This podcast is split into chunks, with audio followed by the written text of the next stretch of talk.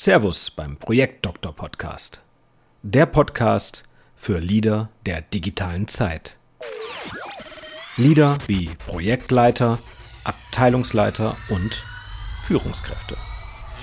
Auf dem Weg zur Top-Führungskraft. Servus, hier ist wieder Ronald Hanisch. Jetzt, wo viele das Neuland online betreten, ist es offensichtlich, dass es an Strukturen fehlt. In diesem Beitrag besprechen wir grundsätzliche Themen, wie zum Beispiel eine Struktur so aufgebaut werden kann, damit alle einfacher arbeiten können. Lass uns gleich loslegen. Viele sind jetzt gezwungen, online zusammenzuarbeiten. Unter anderem auch für Lehrer komplettes Neuland. Da ich selbst Kinder zu Hause habe, denke ich mir dann oft, hm, das geht besser. Hier meine Tipps aus dem Projektmanagement, die dir helfen sollen, die Strukturen nachvollziehbar auszubauen. Vielleicht stellst du dir die Frage, warum soll ich das tun? Ganz klar, damit es alle einfacher haben und auch in ein paar Wochen noch alles überschaubar bleibt. Du wirst es merken. Bleiben wir gleich beim Beispiel der Lehrer und Lehrerinnen. Dasselbe sehe ich allerdings auch bei Unternehmen, die sich zu Beginn eines Projektes oder eines Vorhabens wenig über Strukturen von Ablagesystemen und Dokumentenordner machen. Ein Ordnersystem bei den Lehrern sieht jetzt im Moment gerade folgendermaßen aus. Ein Ordner der, sagen wir, der vierten Klasse wird 4a genannt. Ein Deutschlehrer macht einen neuen Ordner für alle Aufgaben im Fach Deutsch und nennt den Ordner 4a. Dann kommt der Musiklehrer und nennt seinen Ordner für diese Klasse 4a. Und die Mathematiklehrerin macht ebenfalls einen Ordner und nennt ihn, na wie wohl, genau, 4a. Die Schüler haben da keine Übersicht mehr, in welchem Ordner nun welche Aufgaben stecken und müssen sich mühsam durchklicken. Kann man machen. Doch es geht besser. Das Offensichtliche ist, die Ordner nicht nur 4a zu benennen, sondern 4a Musik, 4a Deutsch, 4a Mathematik und so weiter. Kann man machen. Doch es geht noch besser. Aus Projektsicht wäre zuerst mal zu klären, wer koordiniert denn das Ganze denn?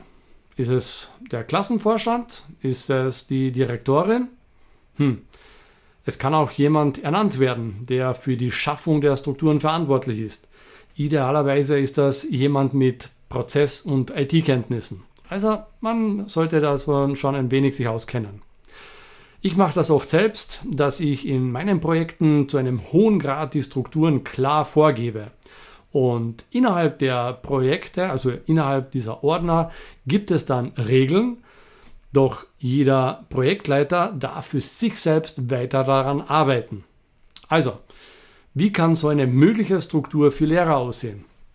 Hier ein ganz konkreter Vorschlag für die Schulen. Bleiben wir bei der vierten Klasse. Der Überordner der Klasse heißt dann zum Beispiel 4a. Darunter gibt es dann Unterordner mit folgender Struktur. 00 allgemein, Darin sind dann Informationen hinterlegt, die nicht einem äh, bestimmten Fach zuzuordnen sind. Ich komme dann aber gleich nochmal dazu. Dann der nächste Unterordner nennt sich dann zum Beispiel 01 Mathematik, 02 Deutsch, 03 Musik und so weiter. Dann gibt es noch einen Ordner mit 99 Archiv. Darin sind Informationen und Vorlagen enthalten, die keine Gültigkeit mehr haben, aber vielleicht in Zukunft als Info wieder benötigt werden. Also bitte diese Dokumente nicht gleich löschen, sondern in das Archiv 99 verschieben. Jetzt fragst du dich wahrscheinlich, warum diese zwei Zahlen davor? Und zwar, weil viele Systeme die Ordner nach Namen ordnen. Das ist so typisch in der Windows- und Microsoft-Welt. Und wenn die Strukturen nach demselben Prinzip aufgebaut sind, dann werden sich wirklich alle leichter zurechtfinden. Egal ob das die vierte Klasse, die zweite Klasse, die achte Klasse ist. Schüler, Lehrer, Hilfslehrer, Direktoren, keiner muss mehr lange suchen, da die Strukturen immer dieselben sind. Gleich welche Klasse. In den Ordnern werden Unterordner benötigt. Die könnten dann zum Beispiel so benannt werden.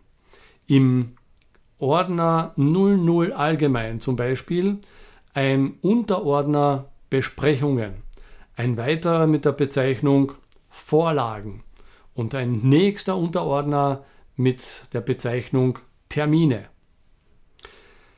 Überleg mal im Vorfeld, wie eine sinnvolle Bezeichnung aussehen kann und wie viele Ordner tatsächlich Sinn machen. Es wird dann passieren, dass in der einen Klasse der eine oder andere Ordner nicht benötigt wird. Das ist völlig okay. Die Struktur bleibt über sämtliche Klassen hinweg dieselbe. Ich habe die Erfahrung gemacht, dass jedes Dokument, nochmal, jedes Dokument einen ganz bestimmten Namensgebung auch folgen soll. Und in all den Jahren bin ich folgenden Schlüssel gestoßen, der, egal in welchem Projekt, in welchem Unternehmen auch immer, genau nach diesem Schlüssel aufgebaut wird. Und zwar Datum, Name des Projektes bzw. der Klasse und dann der Betreff. Beim Datum ist es wichtig, zuerst Jahr, dann Monat und dann den Tag zu hinterlegen. Danach ein Leerzeichen oder ein Unterstrich dann die Klasse, in dem Fall also die 4a, dann wieder ein Leerzeichen bzw. Unterstrich und dann schreibt man das rein, um was es geht. Also zum Beispiel Besprechung mit Eltern oder Information an die Kinder. Dann sieht das Dokument so aus und zwar 2020 04 21 unterstrich 4a unterstrich bla bla bla. Da kann man dann flexibel sein. Aber die, der erste Teil ist immer dasselbe und dann kann man ganz wunderbar auch die äh, Historie dazu nachverfolgen.